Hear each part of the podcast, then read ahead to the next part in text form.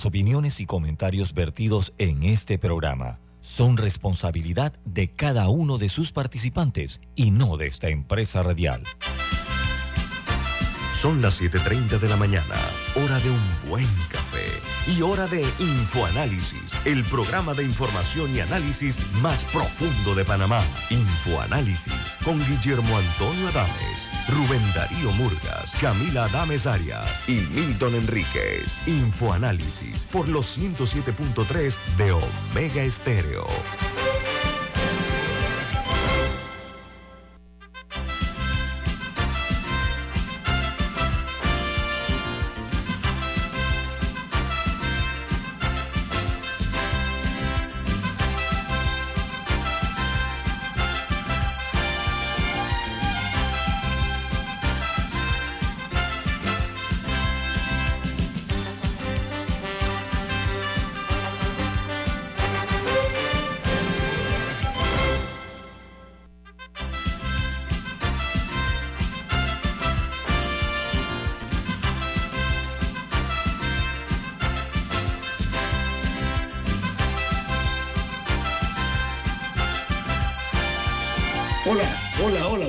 Bienvenidos.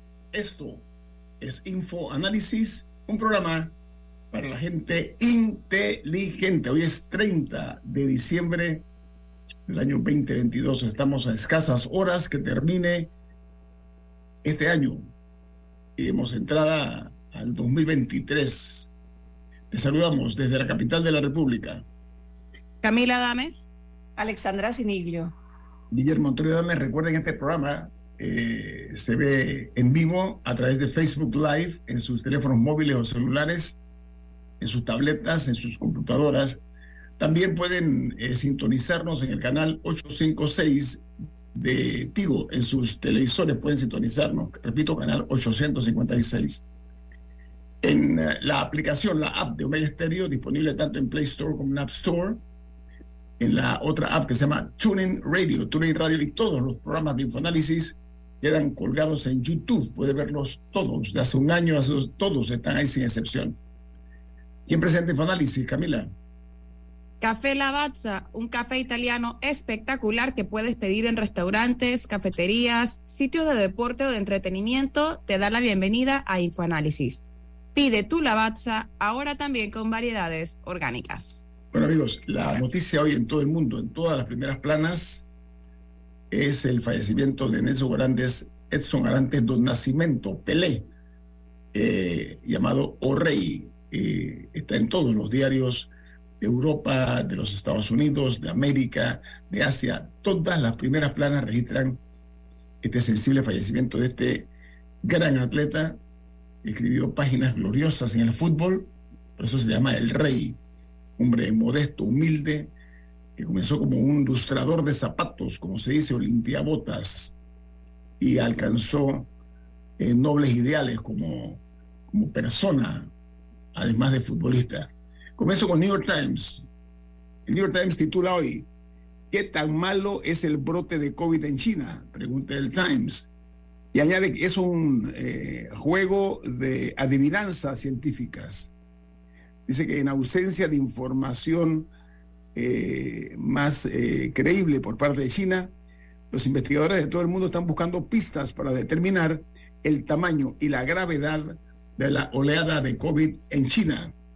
Mientras el Washington Post titula Los estados rojos, o sea, los estados republicanos, eh, con prohibiciones del aborto, son presionados para expandir el Medicaid para las madres Dice que algunos eh, opositores al aborto están eh, presionando por la cobertura ampliada a la que muchas, muchos estados liderados por republicanos se han opuesto porque estaba vinculado al Obama Care, al programa del entonces presidente Barack Obama. El Wall Street Journal, su principal noticia de primera plana es Southeast, perdón, Southwest Southwest, la aerolínea, eh, reanuda la venta de boletos y eh, se prepara para reiniciar los vuelos regulares. Hoy, después de eh, lograr armar de manera manual, o sea, manualmente los horarios de la tripulación y promete reembolsar a las personas o a los pasajeros afectados. Imagínese usted una aerolínea de ese tamaño haciendo esto manual en los tiempos de la tecnología. En Brasil, la noticia principal, como dije, es Pelé. Y titulan Pelé, la cara mundial del fútbol, muere a los 82 años. Pelé, quien fue declarado Tesoro Nacional en su Brasil natal, alcanzó la celebridad mundial y ayudó a popularizar el fútbol en los Estados Unidos. Pelé, eh, un nombre que se convirtió en eh, una abreviatura de la perfección. ayer pues eh, entregó su alma al creador y se está hablando de que Brasil llora a su ídolo eterno, agregando que tuvo el mundo a sus pies, pero los brasileños nunca le quisieron a Pelé, para que tengamos eso claro. Ahora que murió, todo el mundo lo quiere, pero en Brasil no era una persona muy querida conforme a esta publicación de los diarios brasileños. Y dice que Pelé eh, es el único jugador del mundo en ganar tres campeonatos mundiales eh, y su patrimonio eh, alcanza los 100 millones de dólares. Dice que el gobierno brasileño ha decretado tres días de luto en todo el país y que Pelé será enterrado el martes 3 de enero en la ciudad de Santos. Eh, para información pues de, todos y la, la toma de posesión del presidente Lula da Silva se ha visto un poco eclipsada con el fallecimiento de Pelé.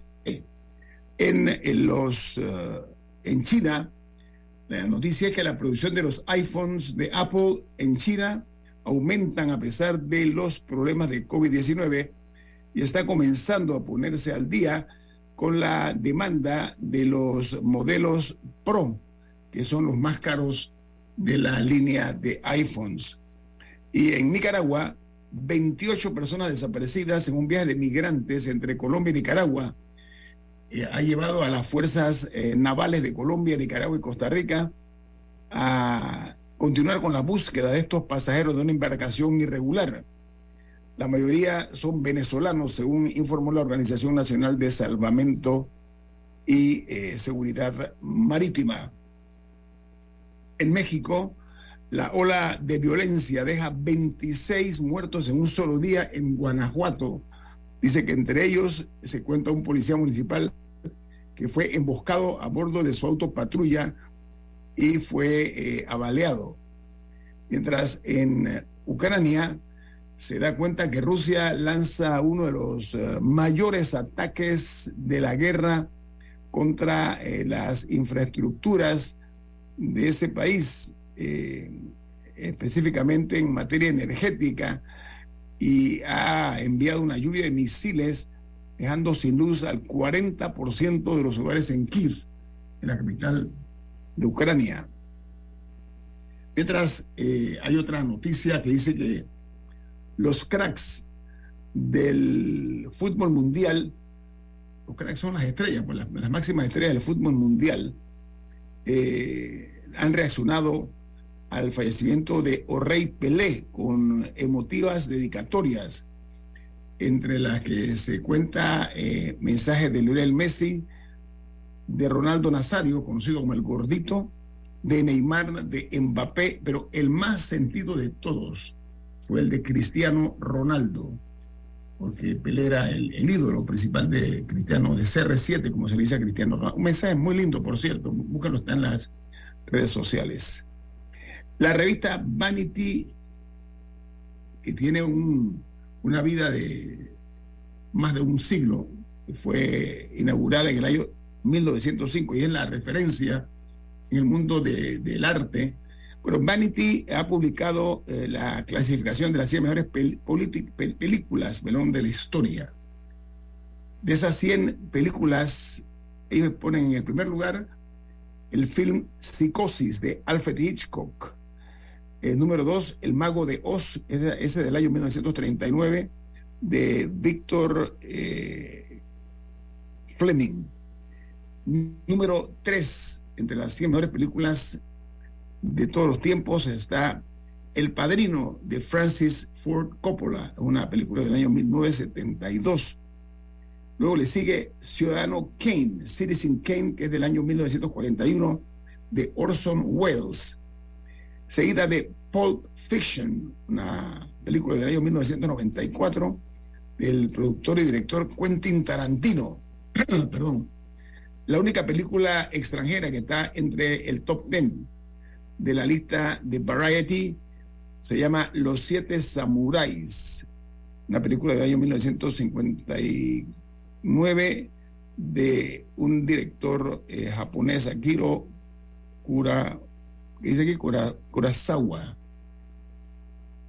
Mientras en El Salvador las gasolinas llegan a su precio más bajo desde el mes de enero del año 2022 y se aumentó la venta del combustible en un 8.7% eh, comparado con eh, las mismas, eh, el mismo periodo del año 2021, dando que se registraron un total de 275.7 millones en eh, la venta de combustible en El Salvador.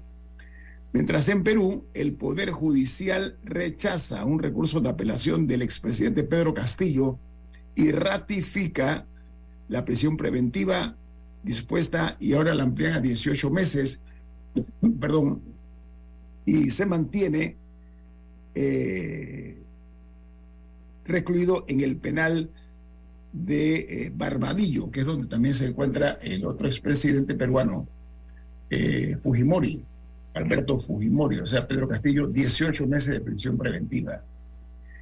En eh, Costa Rica aumentan las hospitalizaciones por COVID-19. Es la principal noticia de Costa Rica. Dice que las autoridades no bajan la guardia en fin de año, en las festividades de fin de año. Y añade que del 18 al 24 eh, de diciembre se registraron 129 nuevas hospitalizaciones. Dice que 113 se encuentran en sala y hay 16 que están en unidades de cuidados intensivos en Costa Rica. En Colombia, la tasa de usura no para de subir. Eh, dice que en el mes de enero de 2022 la tasa será de 43,26% y añade que para la modalidad de microcrédito la tasa de usura será de 58,80% efectivo anual. Miren las tasas esas altísimas que hay en Colombia.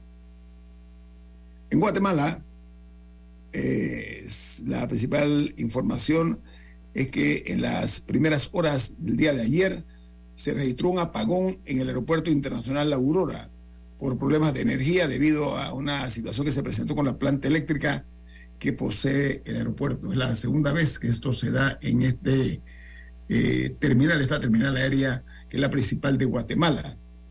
Y en los Estados Unidos se anuncia que abre la primera tienda de marihuana legal o recreativa en la ciudad de Nueva York. Dice que la apertura se dio ayer eh, allanando el camino para lo que podría ser uno de los mercados de cannabis eh, eh, más lucrativos del país. Mientras la noticia, una noticia inquietante es que el Vaticano informa que el Papa emérito Benedicto XVI se encuentra lúcido, aunque su condición de salud es grave, pero estable. Hasta aquí las notas internacionales. No sé si eh, Camila o Alessandra tiene alguna de en un minuto, por favor. A mí me llama la atención la última estadística publicada por la Comisión Interamericana de Derechos Humanos, que al hablar de los regímenes de Venezuela, Cuba y Nicaragua, contabiliza 1.500 presos políticos en el 2022. Yo creo que no podemos dejar de, ver lo que está ocurriendo en estos tres países. La mayoría de estos presos políticos son en Cuba, 1.467 eh, son en Cuba, el resto entre Venezuela y Nicaragua. Pero además de eso, mira la, tragedia que hay de venezolanos que siguen eh, eh, aumentando la salida de venezolanos y esa muerte de 28 personas una lancha ahí improvisada, que todavía no ha encontrado a, a, los que estaban en esa embarcación, la mayoría eran venezolanos, casualmente, lo que dice. La BBC sacó un reportaje muy completo también sobre, sobre, sobre lo que está ocurriendo en el Darién. Mm, Aquí nos hemos acostumbrado un poco a, a, recibir y a ver esas noticias, pero sigue siendo titulares en los principales medios internacionales. Bien, vamos al corte comercial. Esto es Info Análisis, un programa para la gente inteligente.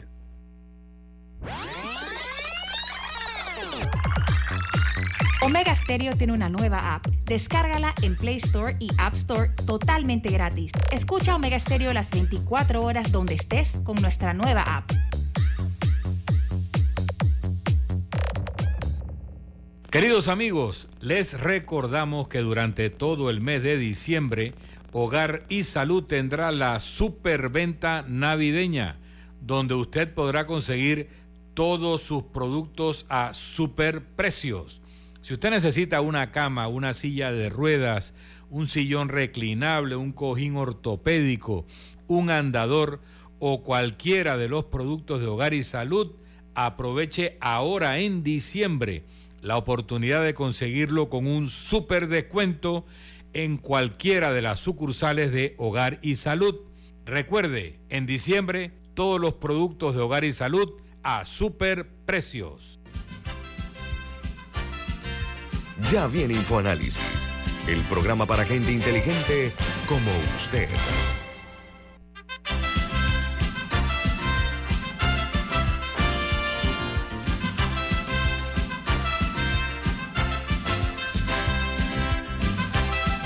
Camila, hay un mensaje importante. ¿De qué se trata? En Banco Aliado te acompañan en tu crecimiento financiero. Ahorra con tu cuenta Más Plus y genera hasta 2.5% de interés. Banco Aliado, tu aliado en todo momento. Puedes visitarlos en su página web bancoaliado.com o, seguirlos en sus redes sociales como arroba Banco Aliado. Banco Aliado, tu aliado en todo momento. Camila eh, y Alessandra, eh, miren, en la política de los Estados Unidos, mentir es, eh, incluidas las mentiritas blancas o las mentiritas frescas, como quiera llamarlo, las mentiras de los políticos son duramente castigadas en esa nación. Decir algo falso que haya sido comprobado le ha costado la carrera a muchísimos, incluso hay una carrera de un político que era un candidato presidencial, que mintió sobre una amante que tenía. Eh, bueno, el, problema ahí yo creo que no era la mentira, era la amante, pero... No, no, pero había mentido. Él, dijo, él, retó a la prensa estadounidense, él dijo, cuando le dijeron que tenía un amante, él dijo, lanzó un reto diciendo, pruébeme que eso es cierto. Y cometió la imprudencia de que le dieron un seguimiento, ¿no? Y él en un yate estaba con la distinguida dama a bordo sentada en su regazo, como dicen los españoles, en sus piernas, y le tomaron fotos. Y esas fotos las publicaron y hasta allí eh, llegó la candidatura presidencial de un hombre que incluso decían que físicamente se parecía a John F. Kennedy, a John eh, Fitzgerald Kennedy. Así que hay otro caso ahora mismo de otro joven. Sí, este, este, es un poquito, este, este no, es un poquito menos escandaloso que ese, pero no por eso menos, menos llamativo. Un mentirosito es el caso de George Santos. Aprovechando que hoy es viernes, ya saben, para un poquito de humor en la mañana. George Santos es un republicano joven, no sé cuántos años tiene, pero... 34.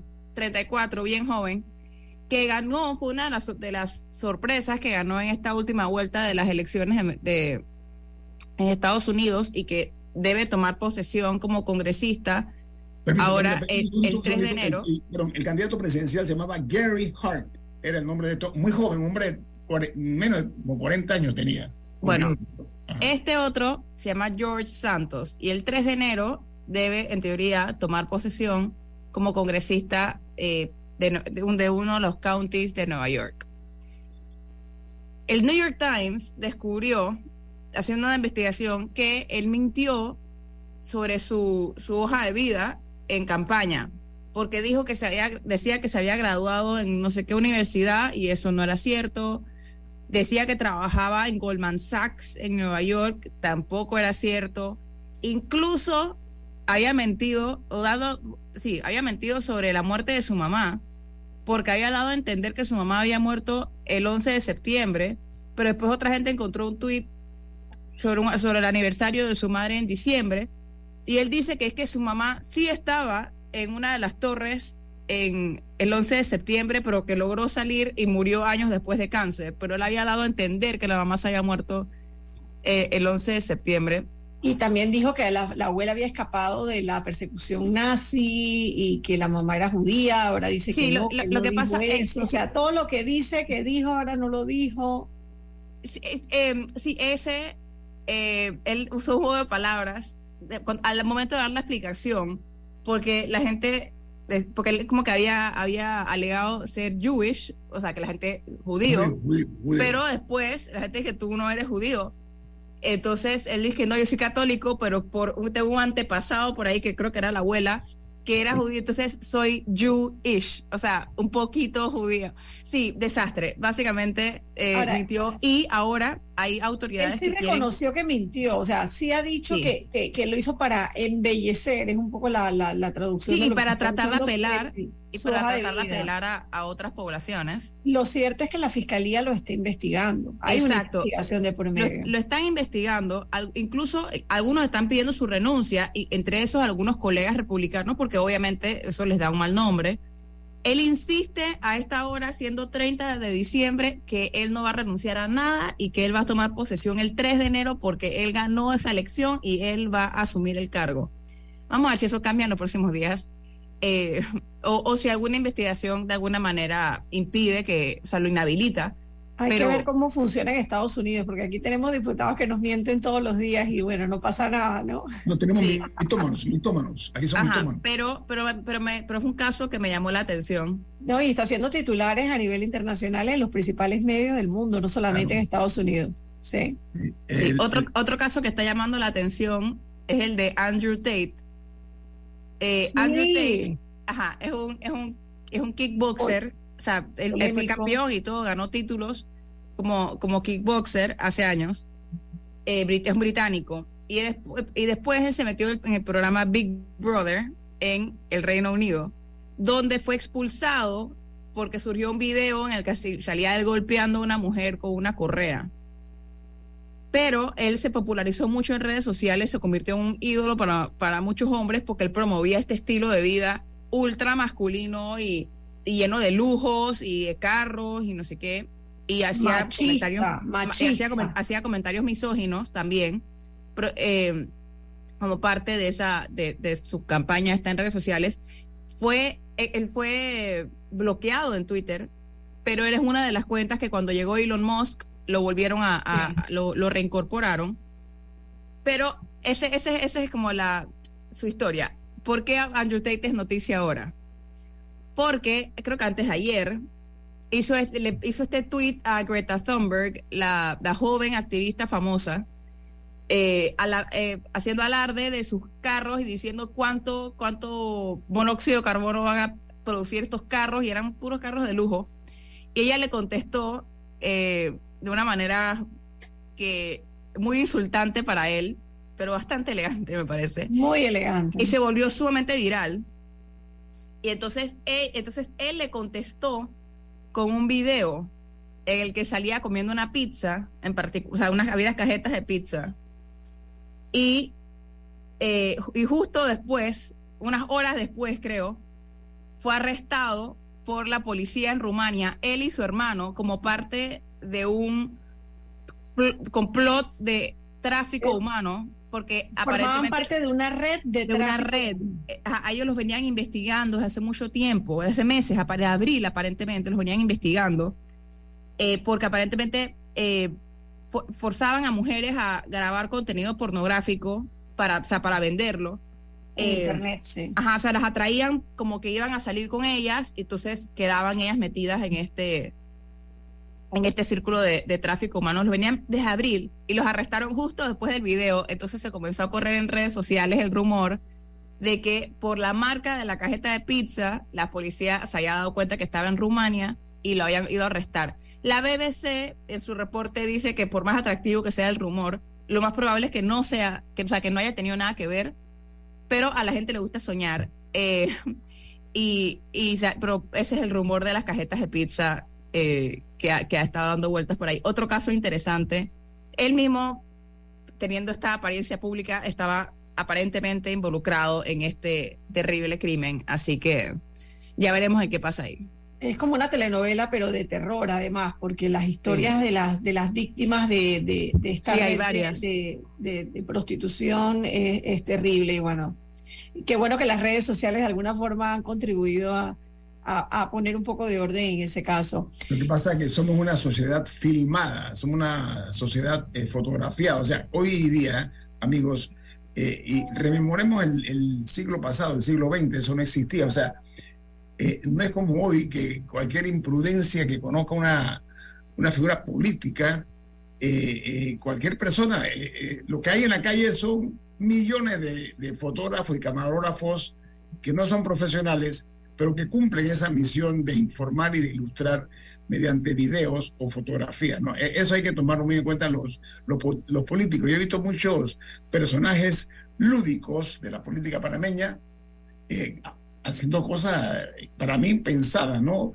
Y no se dan cuenta que lo están filmando, diciendo cosas Ahora, ahora, en, en, Panamá siento que si a un político lo agarran con una amante, no tiene el impacto que tiene en Estados Unidos. O sea, en Estados Unidos se han caído varios candidatos. Me acuerdo que había uno que era de Nueva York, no me acuerdo cómo se llama, que todo el mundo decía que iba a ser presidente algún día. Ah, pero, pero ese fue porque le mandó una secretaria un video no apropiado. Eh, pero igual, o sea, siento que allá, allá, te, allá te destruyen la vida política por, por, por este tipo de escándalos. En Panamá no sé si tendríamos esa no sé, no, no, no, quiero llamar como moralismo, pero siento que aquí la gente no le interesaría, digo, también porque en, en, Panamá siento que los estándares son un poco distintos, pero, pero sí estos dos casos me llamaron mucho la atención eh, y aprovechando que es viernes, estaban bastante interesantes para contarlos. Yo sé que tenemos que ir a la pausa, pero antes de que nos conectemos con el, con el invitado, quisiera solamente hacer referencia a que esta tarde a las 5 y 30 de la tarde en la capilla del Colegio Javier hay una misa eh, por la memoria del padre Carmelo Gorrochategui quien eh, falleció recientemente en, España, pero el padre Gorrochategui eh, fue una institución aquí en Panamá, eh, fue parte del grupo de profesores y fue director además de la secundaria del Colegio Javier. Él estuvo en Panamá desde 1986 hasta 1993 y marcó la vida de, de muchos estudiantes panameños eh, que pasamos por el Colegio Javier. Así que eh, quiero hacer referencia a esa figura, una figura emblemática, uno de esos eh, españoles sacerdotes muy, muy correctos, muy, de una personalidad muy fuerte. pero que enseñaron mucha disciplina y muchos valores, ¿no? Eso va a ser esta tarde a las cinco y media de la tarde en la capilla del Colegio Javier. Mira, Alessandra, yo sé por, conozco amigos que tú no Javier, eh, siempre, por mucho tiempo yo escuché gorro, le decían gorro. Gorro, gorro. Y ah, dijiste algo, lástima que el tiempo está en contra de la disciplina, de la disciplina que se eh, aplicaba en colegios como el Javier por parte de sacerdotes como el hoy desaparecido Gorrochiategui, ¿no? Entre otros, porque fueron muchísimos, una playa de, sacerdotes españoles que vinieron aquí, que marcaron la vida, como tú muy bien dices, de muchas personas. En el caso nuestro, en el Colegio San Agustín, siempre recordaré otra persona así también que era muy vertical, que era muy exigente, que era eh, un hombre eh, que no admitía eh, ningún tipo de doblece, ¿no? El padre Benjamín Gayechu, que fue rector de la UCMA, incluso fue profesor mío fue director del Colegio San Agustín y lo recuerdo también, ¿saben por qué lo recuerdo? Porque me debo en gran parte a su disciplina, que me, que me inculcó y que nunca se me ha olvidado, como tú estás hablando tú como ex javeriana, ¿no? Correcto. Sandra, ¿no? Son, son cosas que quedan para siempre. ¿Cómo me gustaría que las nuevas generaciones tengan igual recuerdo y pensamiento en el tiempo de profesores de hoy día? Desconozco cuál será, si hay otras figuras que reemplacen a Gorro, al padre Ayechu, en fin, una época, Alessandra, una muy muy, muy buena época y generaron muchas personalidades importantes para este país. Vamos al corte comercial. Esto es Info Análisis, un programa para la gente inteligente. Omega Stereo tiene una nueva app. Descárgala en Play Store y App Store totalmente gratis. Escucha Omega Stereo las 24 horas donde estés con nuestra aplicación totalmente nueva. Grupo Clásico, 30 años brindando las últimas tendencias de la moda. Con Hugo Boss, Clásico Womo, Suit Supply y Clásico Off, el grupo de tiendas de ropa masculina más elegante del país. Hugo Boss, marca número uno en el mundo de la moda masculina. Clásico Womo, una selección de la moda europea más exclusiva en un solo lugar. Suit Supply, la tienda que está rompiendo el estereotipo de la ropa masculina. Clásico Off, los mejores precios en tus marcas favoritas. Visítanos en los mejores centros comerciales del país. Grupo Clásico, 30 años liderando la moda masculina en Panamá. La gente inteligente escucha InfoAnálisis. Los anunciantes inteligentes se anuncian en InfoAnálisis. Usted es inteligente. Llame al 269-2488 y todos lo sabrán. Infoanálisis, de lunes a viernes de 7 y 30, 8 y 30 de la mañana, en donde se anuncian los que saben.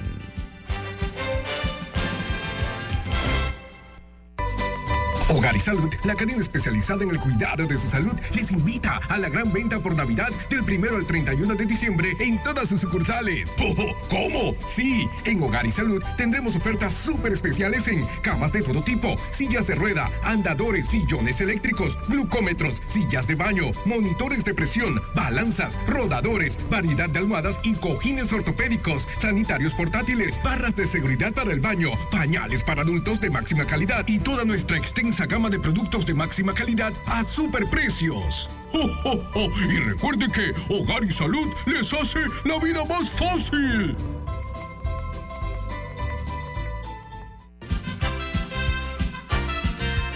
Ya viene InfoAnálisis, el programa para gente inteligente como usted.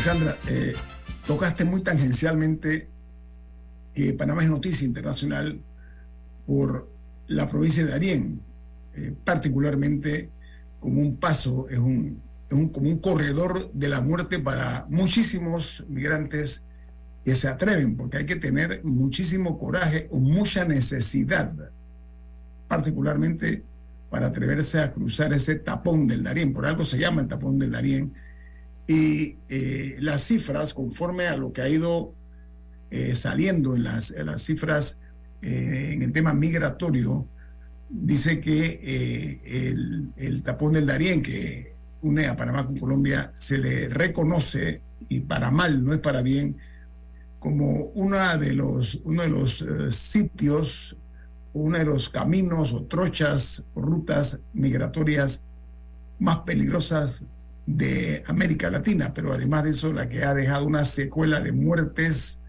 de personas en la búsqueda de mejores días. Se habla que eh, entre los eh, migrantes fallecidos entre el año 2014 y el año en curso, que ya está por terminar, 2022, se habla de 202 vidas que se han perdido en el tapón del Darín. Pero ¿sabes qué? Esas son las estadísticas que al final del día, en casos como estos, en sitios como ese, es muy difícil llevarlos. Esos son, esos son los casos que se conocen. Me atrevo a decir que creo que las estadísticas en eso, a mis juicios, deben ser, sin ofensas, engañosas. Totalmente. Porque son personas desconocidas, los que se atreven, los que se atreven a, a hacerlo son personas que no dejan siquiera huellas en la vida de terceros. Es que estamos hablando de migración irregular, de migración ilegal, de migrantes que ni siquiera cuando salen de, los poblados vecinos de Colombia son registrados con un nombre o un número de identidad. Simplemente cuando se montan a las piraguas eh, que operan en la zona, porque hay negocio detrás de estos, de esta tragedia de los migrantes, eh, los, los identifican básicamente con, con, números, diciendo se subieron 50 personas. Con suerte te dicen si habían 20 mujeres y el resto eran hombres, o si había algún niño en esa embarcación. No hay en realidad eh, un, cuadro o una estadística real de lo que ocurre ahí. Y hay reportes internacionales también, Ñito y Camila, que, que han hecho titulares este año, ahora que hemos hecho un repaso de lo que ha sido este año, que, que confirman que el clan del Golfo, el grupo de, de, uno de los principales grupos de narcotráfico, están detrás del negocio de la migración irregular a través del tapón del Darién. Yo sé que el tema de los migrantes es un tema muy complejo. El tráfico de seres humanos, Alessandra, el tráfico de seres humanos. Y que hay situaciones eh, de las que ellos escapan desesperados, pero es irresponsable que sigamos permitiendo lo que está ocurriendo en Darién. Es irresponsable. Pero fíjate. Escuchar los testimonios de esas familias, esas personas que cruzan el Darién, cualquiera de nosotros que alguna vez ha pasado por el Darién, no, no, yo creo que ni siquiera tenemos, podemos entender lo que implica transitar allí de noche, de madrugada, cruzar ríos, eh, la, misma selva. Eh, yo creo que no podemos seguir permitiendo lo que está ocurriendo eh, Me referí a las personas que no han sido contabilizadas, los muertos que no han sido contabilizados porque en ese, voy a hablar de trocha, en esas trochas, porque son trochas que se han abierto, según los que han estudiado el tema, hay un número importante de restos de estos migrantes que no, no han sido recuperados, muchos de ellos no se les han ubicado. Y ese es el llamado que le hacemos nosotros, las autoridades de Panamá, que por cierto han hecho un bastante buen trabajo. Don Atenógenes Rodríguez, buen día, ¿cómo está usted? Bien, Hito. ¿Cómo está Camila? ¿Cómo está Alexandra? Hola, Feliz año, ¿cómo están? Gracias, igualmente. Hoy nos, nos distingue con su participación eh, una de las figuras más importantes en el escenario eh, periodístico de Panamá, el, amigo personal y de esta casa, Atenón Rodríguez. Atenón es un verdadero gusto para nosotros nos acompañes. La idea de esto es que un hombre como usted que maneja tanta información, que le toma el pulso, que no es el director de servicios informativos, maneja el noticiero, imagínese, el, noticiero de Telemetro, a ¿cuál sería el balance que usted haría a título, a título personal o como periodista de lo que nos está dejando este año que termina mañana eh, en materia política para comenzar por ese tópico tan interesante que está por ahora tomar mucha velocidad, Tenone, porque estamos ya a las puertas de una campaña política, ¿no? Añito, Alexandra y Camila, yo creo que el mejor balance, el mejor resumen que se puede hacer del año 2022 es que ha sido el año en donde los políticos ya perdieron la vergüenza. Y no hablo acerca de los políticos de gobierno, de gobierno, de oposición, la clase política se ha vuelto muy cínica en Panamá y eso es peligroso porque antes de, antes que, antes de este año veíamos que por lo menos los políticos trataban de guardar algo de pudor en cuanto a las cosas que hacían. Bueno, ya el año, este año que termina, los políticos perdieron el pudor. El cinismo es el que campea y eso sí es peligroso. Y lo digo en buen sentido porque realmente eh, yo creo que ellos están ignorando lo que hace a un político ser político, y es esa capacidad de poder escuchar al, a su público, a su electorado, a su audiencia. Y todos los políticos en términos generales están cometiendo ese error. Y me refiero no solamente a los políticos de gobierno, insisto, sino que a los propios políticos de oposición. Este año ni siquiera hemos sido testigos de una oposición política que se haya parado en la Asamblea o en ningún otro eh, a nivel del, Estado para manifestar su oposición a temas claves e importantes. Aquí se aprueban leyes y solamente la bancada independiente en la Asamblea y de la bancada independiente sacaría yo a Juan Diego Vázquez, a el diputado Edison Brose, eh, al diputado Silva, porque hay otros que son independientes pero que guardan silencio o convenientemente se han plegado a las posiciones inclusive de las bancadas de gobierno, pero no hay una bancada de oposición siquiera en la Asamblea. Lo que vemos a la oposición, que ni siquiera ha sido dividida por el gobierno, porque ese es el otro, el otro, eh, otro contrasentido de un país surrealista como el que estamos viviendo. O sea, ni siquiera el gobierno se ha encargado de dividir la oposición, la oposición se está dividiendo sola. El gobierno tiene oposición dentro del propio gobierno, porque el PRD es el único partido que tiene oposición interna, y esto no es de ahora, siempre a lo largo de la historia, el PRD es el único partido que tiene oposición interna. Entonces, estamos, y eso es peligroso para la democracia. No podemos seguir viviendo en un país en donde no haya políticos de oposición, en donde nada más hayan tres eh, diputados independientes que son los que hacen una genuina oposición cuando realmente ese ni siquiera debe ser su rol. el rol de un político independiente debe ir mucho más allá de lo que la mm. política partidista establece, pero han asumido un rol de políticos independientes ante la ausencia notoria de todos los partidos políticos en la Asamblea, por mencionarte un órgano del Estado, porque lo vemos en todos los órganos del Estado. Pero vamos por parte, a ver, eh, somos testigos, no silenciosos, ¿ah? para nada, de la eh, demolición progresiva de la institucionalidad en Panamá. Triste decirlo, pero así porque eh, hay un eh, individualismo que es egoísta y hasta corrosivo que ha ido degradando la política y corrompiendo la democracia, que es lo que usted está diciendo. O sea, lo que se llama políticos de estirpe, hoy no se ven, por lo menos yo no los veo. Ayúdenme a ver si, si ubico, alguno. Tengo a lo mejor problemas de de que no me alcanza la vista para, para ver esas figuras de, que tengan casta política. ¿Hay en Panamá eso, atenógenes o, o en la Se extinguieron, se, se, extinguieron, Ñito, o sea, se extinguieron. La verdad es esa. No queda, no, honestamente, eh, es la bancada o sea, los políticos, por la libre postulación, los políticos independientes, lo que están haciendo el fiel de la balanza. Eh, y te pongo ejemplo, las recientes reuniones que se dieron casi por dos meses en la Comisión de Presupuesto de la Asamblea. Solamente teníamos a un diputado, Juan Diego Vázquez, haciendo las preguntas que en, otros, en otras épocas o en otras eras, porque esto es algo que viene progresivo, como tú bien señalas, hacía las preguntas de rigor. Aquí no había una oposición política, totalmente anulada. Es más, la oposición política lo veías aplaudiendo a los lados de los políticos de gobierno. Qué vergüenza y solamente un diputado que era criticado hasta la propia oposición por la propia oposición política. O sea, no hace sentido. Entonces, te critican porque dice, bueno, pero es que nada más saca a Juan Diego Vázquez. Y yo les digo, bueno, lo que pasa es que Juan Diego Vázquez es el único que hace las preguntas que los políticos de la Asamblea debiesen hacer, porque se les olvida ese rol de fiscalización. Entonces, es así. Y el tema político que plantea muy bien Atenógenes eh, se agrava cuando el país enfrenta retos importantes. Como decía Atenógenes, venimos a, una, a un año preelectoral el próximo año que va a marcar la dinámica del acontecer nacional, pero con temas importantes pendientes como el tema de la caja del Seguro Social, que gobierno tras gobierno se ha ido pateando la pelota hacia adelante y, que evidentemente es una crisis que vamos a tener que enfrentar. Y el tema económico, además, y de desempleo al que parece que, que no queremos de verdad eh, eh, atajar como debe ser, ¿no? ¿Qué piensas, Atenoje? Total, totalmente de acuerdo. Eh, y más lamentable aún cuando vemos que la principal bancada, por ejemplo, la principal bancada de oposición en la Asamblea, que es Cambio Democrático, terminó dividida, y no por el gobierno, sino por otro actor de oposición que es Ricardo Martinelli.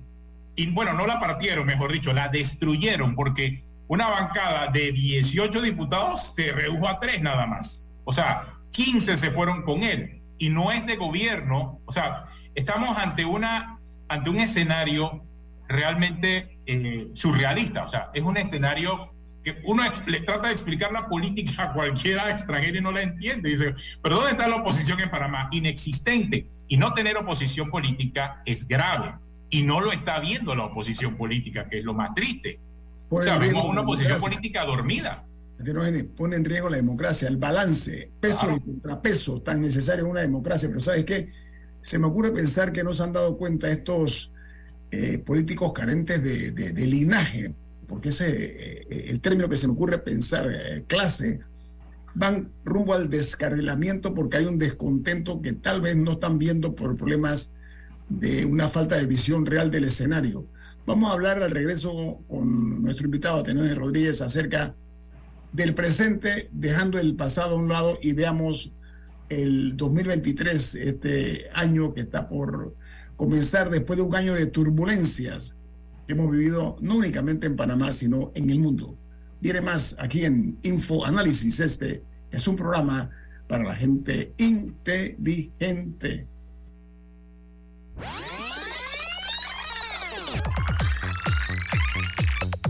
Omega Stereo tiene una nueva app.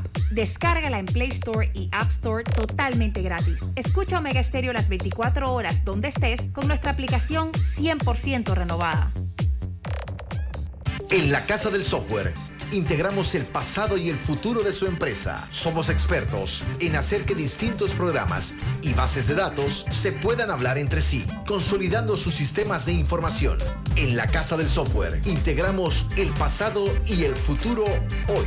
Para más información puede contactarnos al 201-4000 o en nuestro web www.casadelsoftware.com.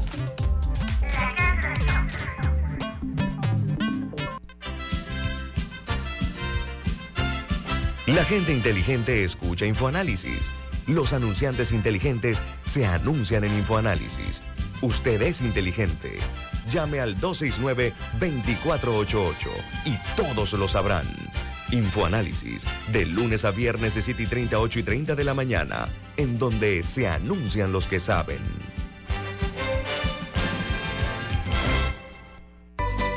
Hogar y Salud, la cadena especializada en el cuidado de su salud, les invita a la gran venta por Navidad del primero al 31 de diciembre en todas sus sucursales. ¡Oh, ¿Cómo? Sí, en Hogar y Salud tendremos ofertas súper especiales en camas de todo tipo, sillas de rueda, andadores, sillones eléctricos, glucómetros, sillas de baño, monitores de presión, balanzas, rodadores, variedad de almohadas y cojines ortopédicos, sanitarios portátiles, barras de seguridad para el baño, pañales para adultos de máxima calidad y toda nuestra extensa gama de productos de máxima calidad a superprecios. ¡Oh, oh, oh! Y recuerde que Hogar y Salud les hace la vida más fácil.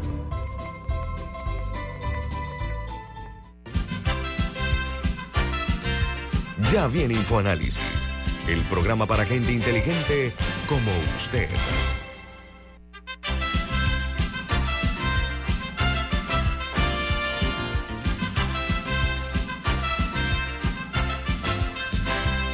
Bueno, hoy eh, en Infoanálisis eh, eh, tenemos la presencia, la participación de el periodista eh, Aterones Rodríguez, eh, director de los servicios informativos de la corporación Metcom, la figura principal del noticiero de Telemetro reporta y hoy nos distingue con su participación. Este, Atenógenes, estamos ya con un gobierno que se encuentra en lo que yo denomino su etapa crepuscular. ¿Sí? Ya está en la, en la tarde avanzada, entrando al, a la oscuridad de la noche. Estoy hablando ya de cara a una campaña política donde van a perder mucho fuelle, ¿no? Pero también tenemos una justicia sin historia y eso me da mucha vergüenza, entre otros temas que vamos a abordar. Pero Camila, en el corte comercial, hizo un comentario que le voy a pedir que por favor lo comparta para escuchar su opinión a Tenógenes. Camila, adelante. A mí personalmente, como les contaba, lo que más me preocupa de los políticos y de los partidos en Panamá es que sabemos cómo se insultan y los escándalos que tiene todo el mundo, pero no sabemos cómo piensan, o sea, no sabemos cuáles son sus intenciones o, cuáles son las eh, sus posiciones, es la, la, la palabra correcta. Entonces, la política existe para resolver problemas, pero no, no, nunca tenemos debates y los partidos no tienen posiciones, ni sus miembros, o por lo menos no las hacen, no las externalizan, sobre el transporte público, en vez de hablar sobre si la ruta debe pasar por aquí o por allá, sobre cuál debe ser el rango del transporte público eh, versus el vehículo. O sea, esas conversaciones se han tenido poco y en casos muy específicos, eh, como el tema de las aceras de Blandón. Pero aún así la, la conversación fue muy específica y mucha de la oposición no era hacia si debe existir aceras o no de cierto ancho, sino contra el político. O no sea, de cualquier tema, no tenemos esos debates porque los partidos no, no, no tienen posiciones, son una mezcolanza de gente que, que todos están, o sea, todos No hay- opinan diferente, pero están unidos por la causa de ser electos. O sea, no hay pero ideologías, no hay principios, no hay- Exacto, no- y eso, no hay eso es bueno porque entonces las cosas se hacen, o sea, por- como por inercia o porque a alguien le pareció una buena idea y no porque hay una, una, o por una idea globo, o sea, una posición sobre cómo deben ser las cosas y una planificación acorde con eso. Y por eso que tenemos el desastre que tenemos, pienso yo. Camila, has dado en el clavo. O sea, hasta, hasta uno, hace unos seis años, todos los eh, partidos políticos y los gobiernos al menos tenían reuniones de entorno económico o reuniones de entorno político o entorno social. De aquí, en los últimos seis años, y esto no es producto de la pandemia, esto viene de antes de la pandemia, se perdieron esas reuniones. Revisemos las actas de los propios CENS de los partidos políticos, incluyendo el PRD, incluyendo el Molirena, incluyendo Cambio Democrático, a ver qué discute. ¿Y sabes cuál va a ser la sorpresa? que discuten es el CD viendo a cuántos expulsas y cuántos se quedan o con cuántos quedo en la asamblea. El PRD acerca de qué es lo que está pasando en la administración del partido y a ver a quién quito y a quién pongo. Si vamos entonces a ver lo que está pasando en el Molirena, bueno, a ver de qué forma eh, yo sigo administrando eh, la Lotería Nacional y de qué forma no me denuncian a la directora de la Lotería Nacional. Esas son las discusiones que hay en, los consejos ejecutivos nacionales de los partidos políticos. Nadie está pensando en lo que tú dices, nadie está pensando en solucionar problemas o nadie se sienta ni siquiera a pensar cuando hay una gran crisis. Y el ejemplo lo vimos este año en julio, cuando unos grupos todavía desconocidos, porque uno dice que fueron profesores, otro dice que fueron maestros, otro dice que fueron médicos, paralizaron el país por un mes y ninguna fuerza política pudo reaccionar ni entender todavía hasta esta altura qué fue lo que pasó. En ese... Le robaron el mandado, Le, le robaron el mandado. Le robaron el mandado. y todavía al final, esas fuerzas políticas complotando con lo que estaban cerrando calle, porque yo tengo grabaciones y testimonios de esos mismos dirigentes políticos que me llamaban a mí para decirme lo que estaba pasando. Entonces, tú has dado en el clavo, Camila. Realmente aquí nadie está pensando ni en el futuro del país ni en el presente del país, que es lo peor. Pero al final, yo, yo me quejaba en este programa de que sucedieron esas protestas y al final nada cambió. O sea, no hubo un resultado fijo, más allá de un 325 que no va a tener un impacto en la vida de nadie en un año. Eh, aparte de eso, no se logró nada. Y en parte es por ese desorden, porque si, si, si hubiera grupos organizados con ideas, que hubieran llegado y hubieran dicho lo que sea. Los medicamentos tienen que ser nacionalizados, lo que tú quieras, o tienen que ser 100% privados, o la caja no debería traer más, alguna posición fija. Ah, quizá esas conversaciones, esos debates se habrían podido tener de una manera más eficiente si hubieran llegado una gente y nuestra posición es tal. Pero al final lo que se pusieron a discutir fueron nimiedades que al final no, no tienen un impacto ni a mediano plazo en nuestra nación. Y el que las protestas más misteriosas de la historia de este país, y Alexandra, que ha estado conmigo en otras protestas, creo que puede dar testimonio también, de que nunca antes se había visto una protesta como la que pasaron en julio de este año. Siempre por lo menos hay no, te agrego algo. Por primera vez, yo lo llamo el epicentro, fue el interior del país. Sí, exacto. La clase política no se ha dado ah, cuenta, aparentemente. Y por primera vez el Sindicato Único de Trabajadores de la Construcción terminó salvando la situación del país. liderando, marcando custodiando realmente las caravanas de alimentos. Exacto. Lo hemos hablado aquí todo el tiempo, ¿no? Tratar de calmar las aguas de este país por primera vez y ocurrió este año. Los conciliadores. Sí, los conciliadores. otro tema, porque se nos va el tiempo, A ver, tenemos una justicia sin historia eh, lamentablemente, ¿no? hombres de biografía opaca, los que han pasado eh, con más penas que glorias eh, como personas responsables de la justicia panameña. El mar parece que está picado ¿no? en el tema de la justicia, porque ha crecido el oleaje. ¿Usted siente que se ve alguna reactivación de la justicia de cara a los problemas de los casos de alto perfil de corrupción?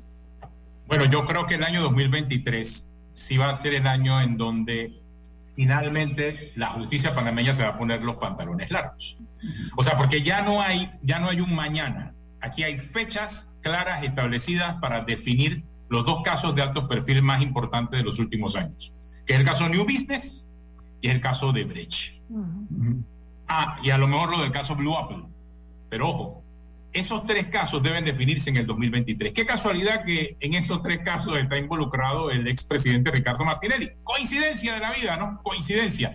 Y qué coincidencia también que Ricardo Martinelli debe ser una ficha clave e importante para las elecciones del 2024. Coincidencia. Entonces, dime que el 2023 no va a ser un año importante para la justicia, Ñito.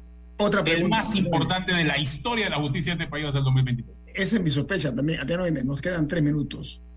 Una de las plumas más filosas que hay en este país es la del doctor Rodrigo Noriega. él habló de que ha llegado el año de Hidalgo. Usted sabe qué significa eso, ¿no? Para los que no saben, es un término mexicano que dice, llegó el año de Hidalgo. Yo voy a usar mis palabras decentes, ¿no? Tonto el que no se lleva algo. ¿Usted cree que eso es así? Lo que dice el doctor Noriega predice que lo mismo que el doctor Noriega. Bueno, es lo que se repite cada cuatro años. Y es lamentable por lo que te planteé en un principio. Sin una oposición política vigilante que está peleando es por su espacio, sin una ciudadanía eh, tampoco involucrada o interesada en poder eh, tratar de cambiar la clase política, pues los años de Hidalgo van a repetirse cada cuatro años, Nito. Yo no, yo no veo otro camino. Si la justicia no se pone los pantalones largos en el 2023 y comenzamos a tratar de hacer las cosas de forma diferente, pues los años de Hidalgo van a repetirse cada cuatro años. una institucionalidad y una institucionalidad socavada, porque en la medida que también el, ciudadano no entienda que, que, no es que se están robando los dineros de otros, se están robando nuestros dineros, los dineros de todos, los dineros que tendrían que usarse en educación, en salud, en reparar las calles, en que haya medicina, en que lo oncológico tenga eh, una infraestructura decente, por decir solo algunas cuantas, en la medida que no entendamos que eso nos afecta en nuestro día a día, eso va a seguir pasando. Pero tengo un minuto. en lo que ha ocurrido con la Contraloría General de la República. Se han aflojado los eh, nudos de control. ¿Usted qué opina? Yo creo que también hay faltó mucha fiscalización, eh, no en la Contraloría, sino en la Asamblea, en donde se estaba discutiendo esa iniciativa, sabiendo que es la propia Asamblea la que no el Contralor. Entonces, eh, quedan tantas dudas de lo que ocurrió con esa ley Dice la Contraloría que trataron de ahora transparentar lo que ya se estaba haciendo de hecho eh, y en la práctica de por sí este año ha sido de muchas críticas para la Contraloría. Así que con ley o sin ley ya se estaban dando problemas en la Contraloría. Más allá de los cambios puntuales que se han hecho a la ley de la Contraloría, lo que me preocupa es la figura del fiscalizador principal del Estado, que es el Ausente. Totalmente. El, el controlador. El controlador, así es. Que no controla. es un verdadero placer tenerlo aquí. Gracias, Ñito. Análisis, se le agradece su tiempo. Usted es un hombre muy ocupado. Que tenga feliz año 2023. Igualmente. Feliz año, Ñito. Camila, Alexandra, feliz año. Feliz año. Gracias. Viene Álvaro Alvarado con su programa Sin Rodeos. ¿Quién te pide Infoanálisis, Camila? Café Lavazza, un café para gente inteligente y con buen gusto que puedes pedir en restaurantes, cafeterías, sitios de deporte o de entretenimiento. Despide Infoanálisis. Ha finalizado el Infoanálisis de hoy. Continúe con la mejor franja informativa matutina aquí en Omega Estéreo 107.3, Cadena Nacional. En Caja de Ahorros, ahorrar es súper. Gana 100 certificados de supermercado de hasta 150 balboas. Abre tu cuenta de ahorros para participar y sé uno de los ganadores. Caja de Ahorros, el banco de la familia parameña. Promoción válida del 31 de octubre al 31 de diciembre de 2022. Aprobado por resolución número MEFRES 2022-2863 del 27 de octubre de 2022. Ver términos y condiciones en cajadeahorros.com.pa. Celebremos en familia estas fiestas de fin de año. Recordemos los grandes logros que hemos alcanzado unidos y llenos de esperanza. Continuaremos trabajando por un país más próspero, con igualdad de oportunidades para